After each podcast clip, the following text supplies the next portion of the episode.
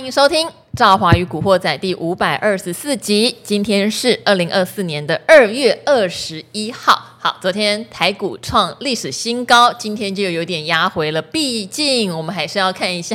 昨天晚上美股的脸色。其实从这几天啊，我都一直。隐约在小担心一件事，就是 NVIDIA 在星期四的早上哈盘后才会公布财报，大家可以睡饱再起来看呢，真的不需要晚上盯着看。但是因为股价已经涨到非常多，那又有一个前车之鉴，就是美超微嘛。美超微说，因为它有点缺晶片哈，希望 NVIDIA 赶快给他晶片。结果这个此话一出，先跌了二十趴。昨天晚上美超微盘中其实也跌了十三趴。好，那 NVIDIA 来了，财报快要公布了，结果昨天晚上。盘中也跌了六七趴，我就一直小担心，是说大家都知道财报一定会好，可是到底要多好？那这个好到底有没有反映在股价上面？之前呃，其实来的几位来宾可能都觉得事情不会那么容易结束哈。其实我个人也觉得 AI 不太容易像当年的网络泡沫一样，也还没有像当年的网络泡沫一样这么疯啦。因为毕竟现在涨的这些美国的大龙头是真的业绩有爆发性成长，也都有赚钱，跟当时很多。只是沾到边，然后完全没有获利的小股票也涨到天上去，我觉得还是有一点点不一样哦。好，那今天来的人，我觉得很适合讨论这个话题，我很期待他来上我节目。我常常都在讲说，我很谢谢有他的存在，因为我实在太重视数字了。重视数字的人，在这个时间点，你就会错过很多的题材妖股。可是他就可以完完整整的把故事告诉大家，然后补强这一块。我们先来欢迎他哦，就是我们的。题材猎人汉伟哥，早上好，那各位古惑仔的听众朋友，大家好。好，汉伟之前哦，很成功的帮我们先抓到游戏股哦。我在帮汉伟的丰功伟业告诉大家，为什么常常谢谢他？因为当时大家的眼光都在 CES 电子展，所以都是一些很名门正派的大股票，有没有？好，可是在聊的时候，汉伟在我的节目上就提到说，他反而眼光会去看更后面的电玩展。因为电玩展的这种题材很容易让一些内资比较算是小型股哈活蹦乱跳。大家还记得游戏股天天涨停吗？也不是说业绩有多么的耀升哦，最厉害的当然形象，可是。次等的就是华裔呀，哈，智冠呐，甚至什么辣椒啊，好，这个是第一次，他让我觉得很惊艳，也很谢谢他的存在。那第二次就要更谢谢，因为他帮我们讲神盾集团，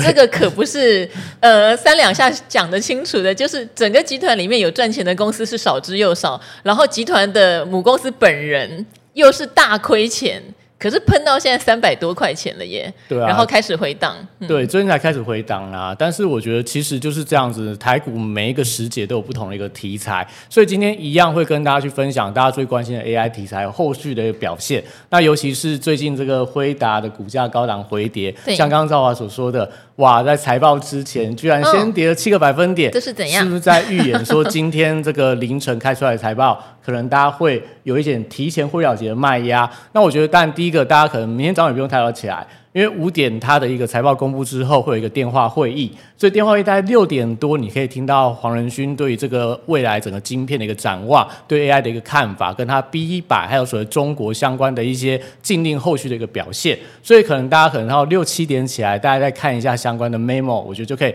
得知到说接下来到底明天台股盘中 AI 族群也好，器材族群也好。会怎么样的一个表现？但还是跟跟大家讲一个重点，就是说你也不要太看坏辉达，就是说好像财报之前先跌了，是不是有人早知道有一些财报利空？第一个，我们先讲财报应该都会打败华尔街的预期，因为我们第一个从台积电，台积电第一个法说会跟你讲，今年整年在所谓的高速运算的市场非常的好。那去年所谓的台积电第四季的一个涨呃交出来的成绩单也发也打败这个市场预期，代表说它的一个大客户辉达应该财报不会有太大的地雷。那超乎华尔街预期有多少，跟它股价我觉得就会是一个不同的一个状况。也就是说，目前我觉得辉达因为今年已经涨了四十几个百分点，嗯，所以就算它财报比华尔街预期高个十趴二十趴，但是价格是不是已经提前反应了？所以我觉得反而是在财报之前先跌，其实是一件好事情哦。对，因为你想想看，这个我们在这个一月份台股一月十八号台积电开法开法说会之前，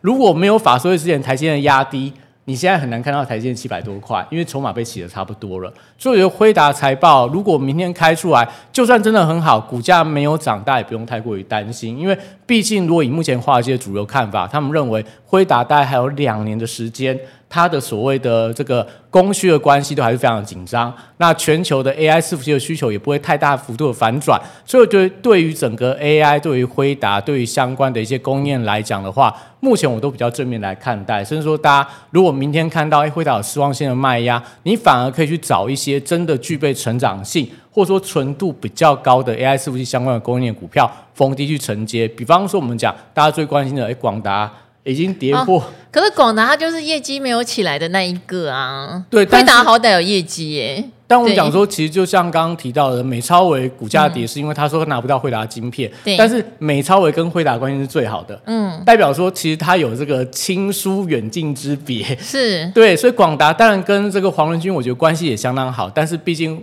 呃，这个美超也先拿到最多的晶片，所以它业绩最好。那你看到第二个技嘉也拿到比较多的晶片，所以它业绩也出来了。接下来我觉得广达它可能在今年第二季之后，相关晶片慢慢到货了，那我觉得整体上它业绩就会出现比较明显的表现。所以如果第二季会成长。那第一季有低点，反而是一个低阶的买点啊！哎、欸，不过你讲到交情这件事情哈，为什么今天我觉得题材猎人很重要？讲到广达啦、哈伟创啦、技嘉，这些都是叫做名门正派一线股。你看美超微在跌，大家有没有想过，美超微最直接的概念股其实叫立台，不是说他做了多少美超微的生意，而是他是有美超微的大股东直接有入股这样的行为哦。好，美超微跌二十趴，立台。从跌停拉到涨八趴，今天小小跌而已，对，好，多猛啊！华泰涨停板，涨停板，这个不是题材猎人，还真的还不知道。怎么一回事哈？所以这个美超我会是 NVIDIA 的概念股，在台股的发展有时候不见得会跟美股同步。那我记得 NVIDIA 上一次我比较有印象的大跌，倒不是财报公布，因为它财报公布通常都会有那种所谓的 price in 的呃利多先小出尽，但后续再拉高。它有一次大跌是因为高层卖股票嘛？有没有卖股票？卖股票，但那一次你看看那个点。现在也只是它的半山腰而已，也是半山腰。甚至说之前的美国经历也传出来说，哎、欸，它不能够卖到中国去。就你发现到那个所谓利空打下来的买点，都是绝佳的一个买点。对。但我觉得这一次但比较不一样，因为它第一个股价先涨过了，第二个股价在历史高档的位阶，所以我觉得这边的回档，嗯、第一个简单去讲，它高档回跌只要十个百分点以内，我觉得都是正常的。对。所以你昨天你先跌了大概六个百分点。那明天就算这个利多出尽，只要盘中跌幅不超过四个百分点以上的话，我觉得整体上来看，反而是整理完之后有再攻的一个机会。因为我们要跟大家提到是，昨天其实有一些利多传出来，就是辉达它在三月十九号举办它的开发者大会。那理论上，我们这个全球最会推销的 这个推销员，对黄仁勋黄董，他可能就会有一些相关对 AI 有有利的言论。所以这时间点到三月十九号之前，我觉得其实市场还是相当的乐观去看待这未来的后市发展。那另外，但呃题材面或者说一些消息面有一些多空的纷杂，因为昨天也传出来说，哎，美国一家新创的公司。推出一个全新的晶片，号称说这个运算的效能、跟速率、跟成本都比辉达的 GPU 来更低，所以这消息可能或多或少影响到所谓辉达盘中股价的表现。那另外，在微软昨天也传出来说，它可能在未来两年要自制网通晶片来取代辉达的一个伺服器晶片，所以这种种种消息让昨天辉达其股价相对比较弱，也算是合理。但重点会在于说，如果辉达它未来的一个产业地位没有太大改变的话，其实引领到所谓全球的 AI 的龙头，它能够维持一个强势创造的格局的话，大家对 AI 这个区块真的不用太过看得太过于悲观。那反而盘面上你就要留意到，其实最近台股的这个新材股票拉回比较重，对 IP 股，对。那消息面我觉得也跟辉达有关，嗯，因为辉达在这个我们上个礼拜期间，他说要成立一个所谓客制化晶片的部门。那以后可能就自己，因为他发现到微软、Google 还有这个 Meta 都要自己做晶片，那可能都炒器材的厂商做。那黄仁勋就说：“那这些东西我要赚。”嗯，所以就会造成说，我觉得大家一起抢单，对，大家一起抢单。但我觉得目前短期来看不会马上有影响，但对一些法人来讲，或多或少会去影响到长期的评价。所以你看到今天盘面上，像世金 KY 已经跌破四千块了。像创意啊，像力旺，像 M 三幺，原本我觉得上礼拜大家很高兴，说台股有三档股票是三千元的，但现在不知不觉只剩下一档，哎，大概三千多块，四千块已经没了。那三千块股票也没了，只剩下这个两档，像今天的这个呃这个股后。跟所谓的这个利旺都跌破了三千块的大关。信华对不对？而且信华今天也跌，今天也跌，而且跌还蛮重的哦。所以我觉得整体上来看，应该说短线上来讲，台股因为大家担心 AI 的问题，所以一些高价股啊、矽智财啊，甚至说我们想到名门正派、业绩很好的股票，就今天都压力蛮重的。但盘面上，我觉得还是有一些题材大家可以留意到，像在接下来我们讲下礼拜的 MWC 大展，其实有一些股票先发动了，甚至说在礼拜六风光开幕的这个熊本场挂牌，呃，应该说开幕的一个仪式，台股也有很多的半导体设备股，其实最近非常强势，所以我觉得大家也不用太过于灰心，就算明天的辉达的财报呃不如你的预期，或者股价不如你的预期，但我觉得对台股来讲，其实还是可用资金非常多，因为我注意到一个现象，大家可以发现到台股从龙年以来，第一个指数当然很强。到昨天还创下历史的新高嘛？那个高点我也忘记到底是好像是一一八七五六。因为我昨天开场啊，在理财达人秀啊，我还先 NG，我说哎、欸，等一下，我没有背起来，我还背一八七二五是前前天的，对啊，对，一八七五六是新的，对，所以最近这个今天不用背新的，对，都很敏感呐。那再来就是说这个呃，我们讲说龙年，但指数很强，今天其实贵买指数继续创下二十三年的新高，而且。从龙年这五天以来，每天台股大概都有四十档股票以上涨停板，所以代表说，虽然我们看到这些大型股会轮动啦，但我觉得主力的资金或者说台股的这种多方的结构是没有被改变的。嗯，好，多方结构当然也不太会因为今天一个回档就改变哈，只是大家居高思维的心，我想是一定有的。更遑论在这段时间，如果涨的股票是本身比较没有基本面的，压力会比较大哈。所以今天汉伟有两道菜。第一道菜是有基本面的，好，第二道菜可能基本面没有跟上，但题材面十足的。在现阶段，你关注的题材是什么？对，因为我觉得其实像去年的 AI 的所谓的开始风潮浪起，是因为 ChatGPT 推出来的一个这个呃 OpenAI 推出来的 ChatGPT 这样的一个新的题材，是是，大家都跟他问问题问上瘾了。对，就问问上瘾，你会发现到那时候这个浪潮，我记得那时候好像是全世界第一个这个呃。使用人数破亿最快的一家一个 APP，因为他的回答哈，我不晓得，像你应该也会跟 Siri 以前想要玩聊天，但 Siri 非常难聊。不好聊，但 ChatGPT 它就会聊出一些让你觉得很有趣的事情。对对，去年一开始很好聊啦，后来慢慢玩的人多之后变得不好聊，就乱了哈。对，你就用那个轰轰处理器的嘛。对，后来轰轰处理器，我有去练习啊，有变得比较好一点。最近家庭和谐的状况比较好一些。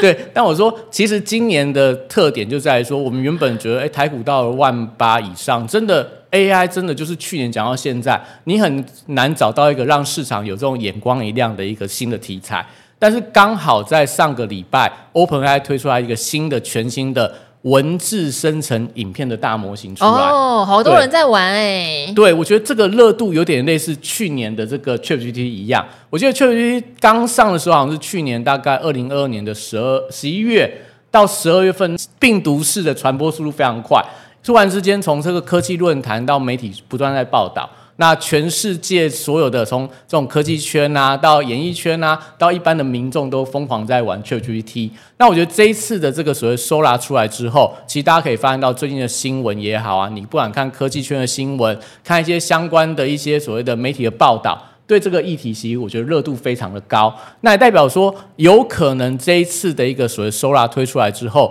它会带动新一波 AI 的一个狂潮。所以，我们刚刚提到了为什么我对辉达股价拉回来，我还是非常有信心，就是因为我觉得去年的文字生成这种所谓文字的模型，就可以让所谓的 AI 是不是有这样的一个大幅度的成长？那今年你想想看，文字生成影片，它需要更高的传输量、更高的记忆体跟更高的耗能。那会带来更多零组件的一个成长，所以我们讲说，诶，在过年那段时间，这个奥特曼就是这个 OpenAI 的执行长，他说他要募集七兆的美元去做一个半导体相关供应链，自己生产晶片，要交由台积电来做一个管理。原本大家觉得说，你怎么会需要这么大的一个晶片的量能？但我觉得其实从他这一次的一个模型推出来，我们发现到。可能未来真的大家需要很多的 AI，因为我们现在有所谓的文字生文字的模型，文字生图片的模型，未来文字生影片的模型，代表下一步我们会每个人有一个 AI 助理。那全世界当每个人都在运用 AI 助理的时候，你想想看，它需要多大的运算的量能？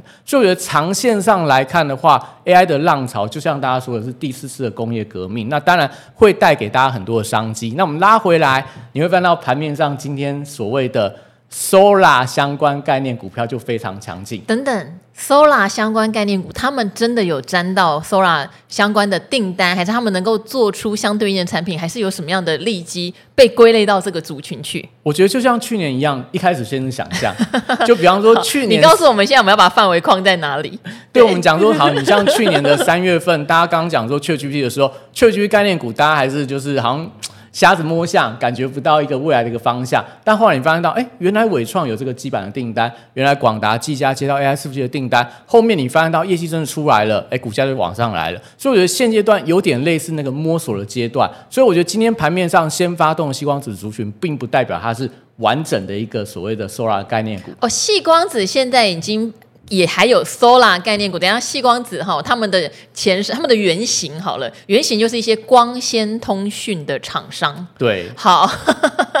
他们有本业的啦，不是没有，但本业不见得。家家都很赚钱哈，要切近所谓的细光子，或者说他们的呃产品的效能要更强，才有办法赚到更多钱。好，所以他们现在叫做 AI 概念股，也叫做 Solar 概念股，也叫做细光子概念股。对，所以我想说，其实这个应该是未来很大的一个扩散的效应。好对，那我们还是回归到，就是说，你说 Solar 概念股，台湾好像这两天才听到，但中国从上个礼拜开始，其实相关的 Solar 概念股已经涨翻天了。像在所谓的工业妇联啊，像在一些所谓的 AI 大模型，大家都觉得说，哎，可能未来我们有更大的运用空间。所以大陆其实相关股票已经先动过一波，我觉得台股是这两天开始做一个启动的动作，反而大家就可以留意到，也许后面有一些更大的蔓延的效应。那当然会分成，就是说，因为过去我们 AI 伺服器其实大家应该都老生常谈，大家随随便便可以数出五档到十档的一个概念股。但我觉得新的概念、新的题材进来之后，也会带一些新的标股的诞生。那当然，我们大家会很期待说，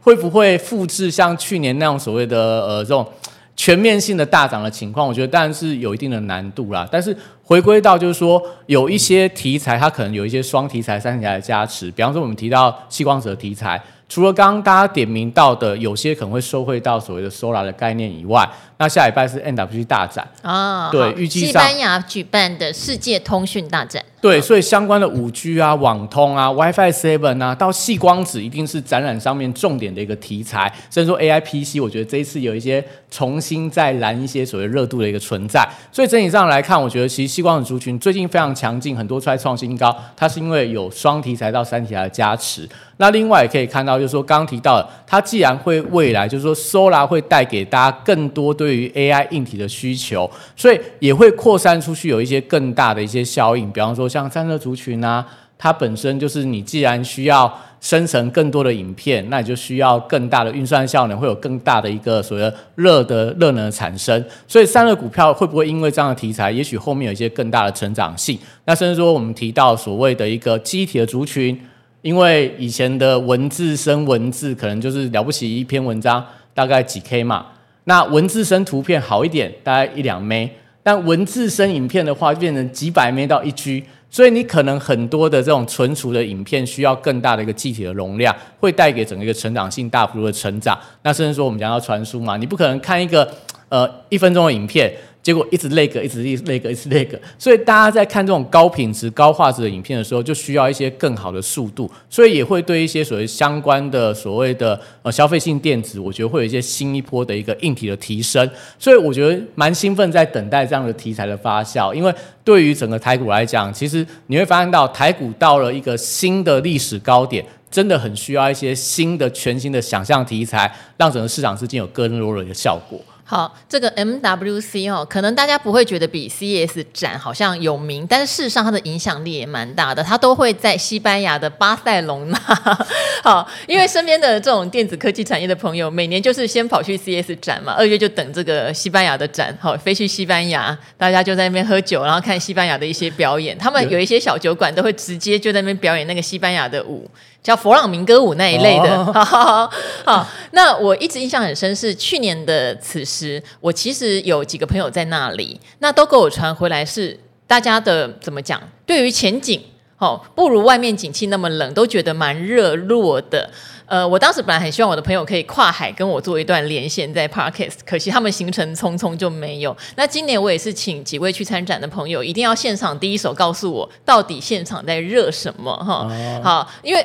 去年此时哈，台股还算相对低档，可是今年此时台股已经创历史新高，所以这个要热什么就变得很重要了。对，因为我觉得那低手消息非常重要。其实大家可以记得，去年台股在一片低迷的时候。网通族群率先发动上来，没错。所以你看到像智邦啊、神准啊、中雷啊、奇基啊，其实去年在台股不好低迷的时候，其实股价非常强势，在往上走高。所以我觉得整体上来看，这次 N W 大战相当重要，因为 AI 一定是当中的主题。另外，到底现在的 WiFi Seven 到 WiFi 七会不会提早一些换代的速度？那另外大家所关心的就是说，五 G 毕竟从两二零二零年到现在已经到二零二四年了。现在新一波的一个所谓的新的通信的协定，像大陆要主导一些六六 G 的市场，所以我觉得整体上来看的话，也代表说，其实这次 N W 大展上面，大家可以特别关注一下新的技术、新的通讯的一个效果，会带动一些新的商机的带动。那刚刚也提到，就是说 AI 的部分，我觉得还是大家盘面上可以关注的一个主轴。除了刚提到的所谓的一个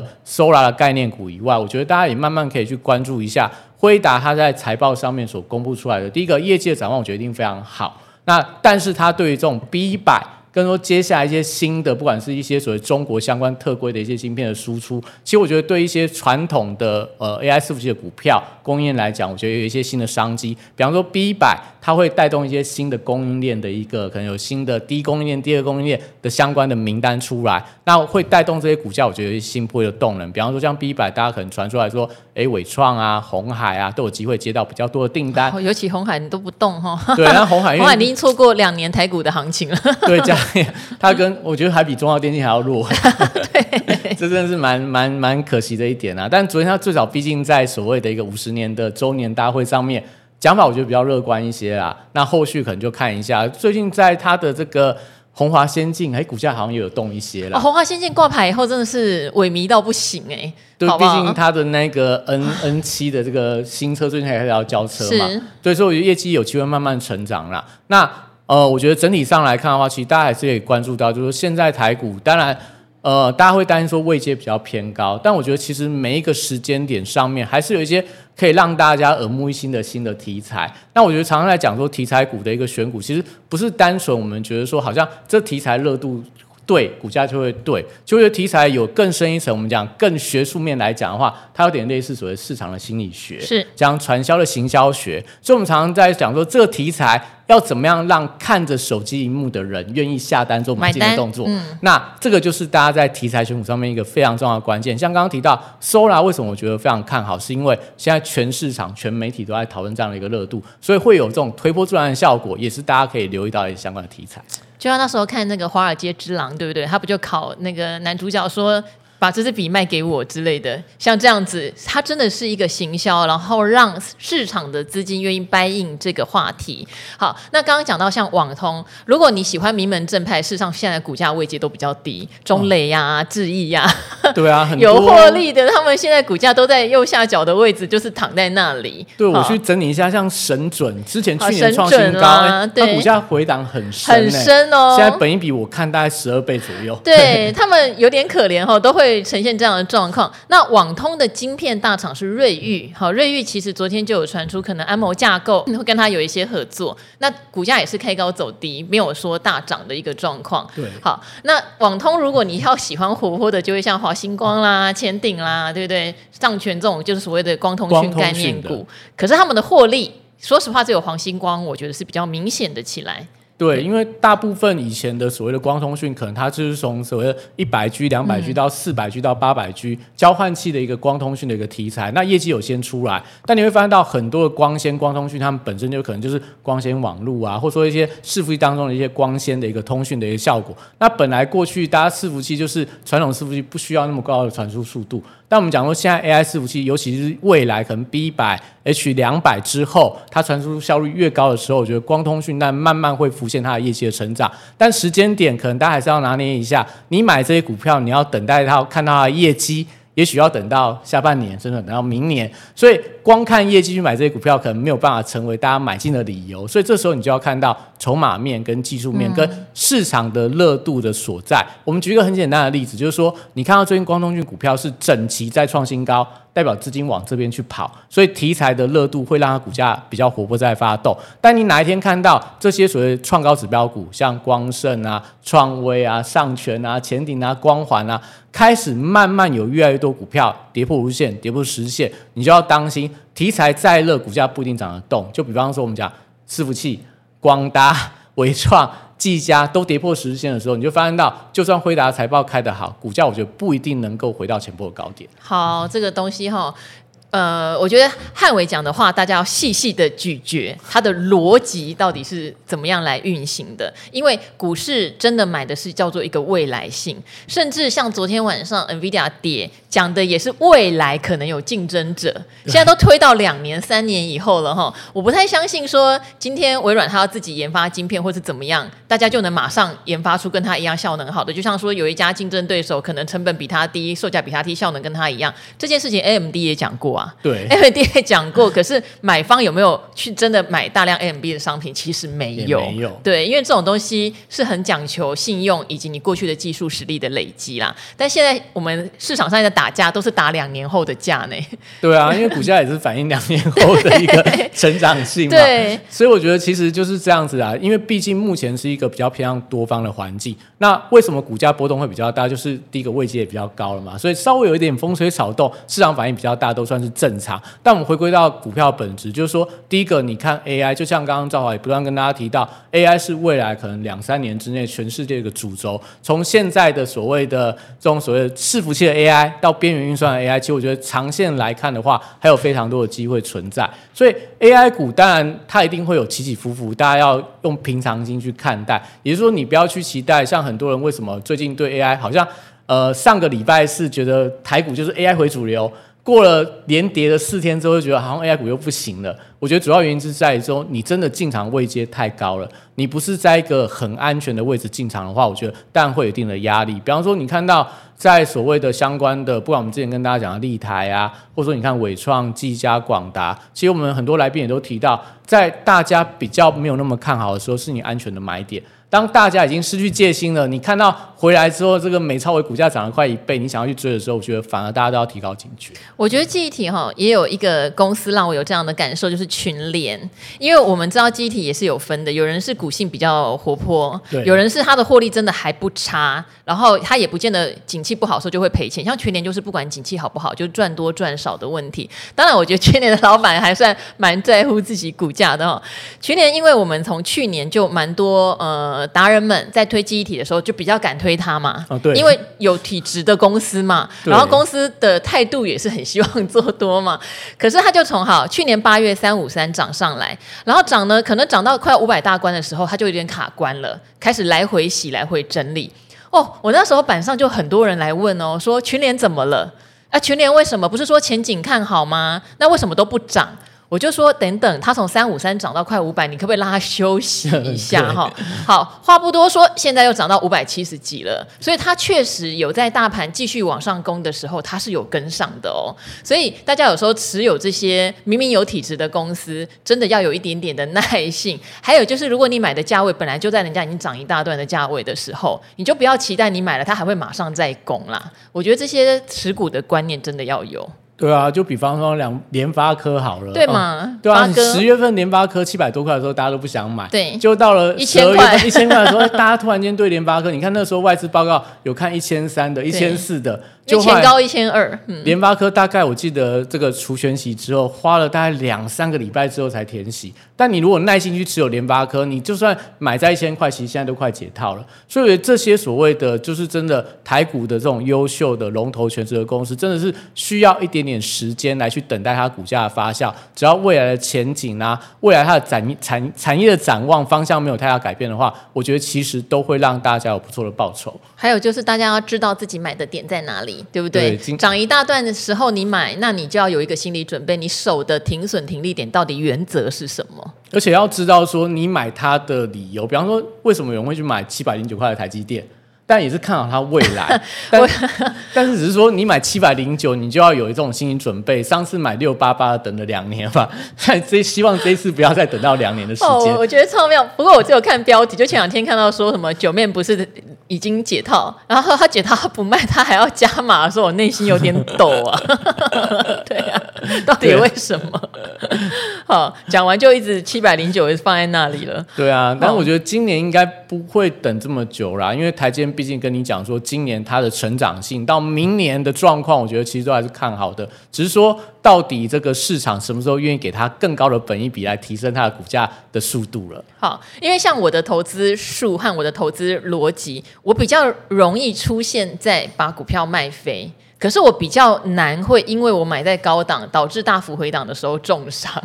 这个就看个人了。因为有人觉得卖飞的感觉更差。因为我通常会选择在我觉得相对比较好的买点，然后花一点耐性。那涨上去到了我觉得还不错报酬率卖掉之后，后面是大喷特喷这种事情我常遇到。可是大喷特喷的时候，我通常不太会去追价。我觉得每个人要去摸索你自己喜欢的方式是什么。如果你因为有人很痛恨卖飞，对，有人很痛恨卖飞，他就喜欢用追的，因为他觉得趋势往上，他去追比较有效率。那你就要去承受涨了一大段，刚好你买的时候就不涨了，或者刚好你买的时候就回档了，你要怎么处理？对，所以我觉得其实台股真的也不用担心卖飞股票。你看每个礼拜，尤其在多头行情里面，每个礼拜都会出那种很飙很飙的标股出来。所以你只要掌握到第一个，像刚刚提到，每一次题材在发酵的时候，在低档，你能够布局的话，也许都能够抓到一个不错的一个报酬。那另外一种就是说，你也许不想做题材，那我觉得回归到你最熟悉的产业，你的公司的产业，或者说你可能这个周边有人在做一个产业，你可以从产业的周期里面寻找好的一个买卖点。像刚刚讲的，机体就是一个循环的产业嘛，在一个股价在这个报价在相对低档的时候，对对对，这个开始公司亏损的时候，你买它，那等到这个看到赚赚钱了，本一笔开始下滑的时候，你就卖掉。我觉得用周期的呃操操作方法，其实一样可以抓到比较好的一个波段性的操作。其实群联我自己有一个好同学，他不太玩股票的，但是他做群联真的超有心得，而且我觉得超级准的。他说他每次看到群联出现三字头，他就会多买。然后，但是去年出现五字头甚至六字头，他就会卖掉。他光这样而已哦，他就非常心安理得，一直在赚群联。对，因为我知道，我觉得超好笑的。他可他讲的都是对的。对，对因为像很多大户真的是只做他熟的这几档股票。对，对，他们就真的，而且很多我记得。呃，市场我们听过很多菜篮族，就是专门做台积电、专门做广达这些的。过去这十几年，真的累积非常多的财富哦。好，所以大家有时候你把你手上的股票哈，你去看一下历史的轨迹。因为我后来把去年的线图打开来看，它当然低点有到两百多，嗯，可是两百多。通常就是最低点，最低点，对，那上去就四百多、五百多、六百多都有，所以他说他三次头买几乎没有输过，啊，对，没有输过，啊，只要愿意报的话，就是，好妙，哦，时间去等他就可以好。好，所以有时候我觉得我们研究这么多，讲那么多，揣测市场那么多，不如找出一档股票的惯性，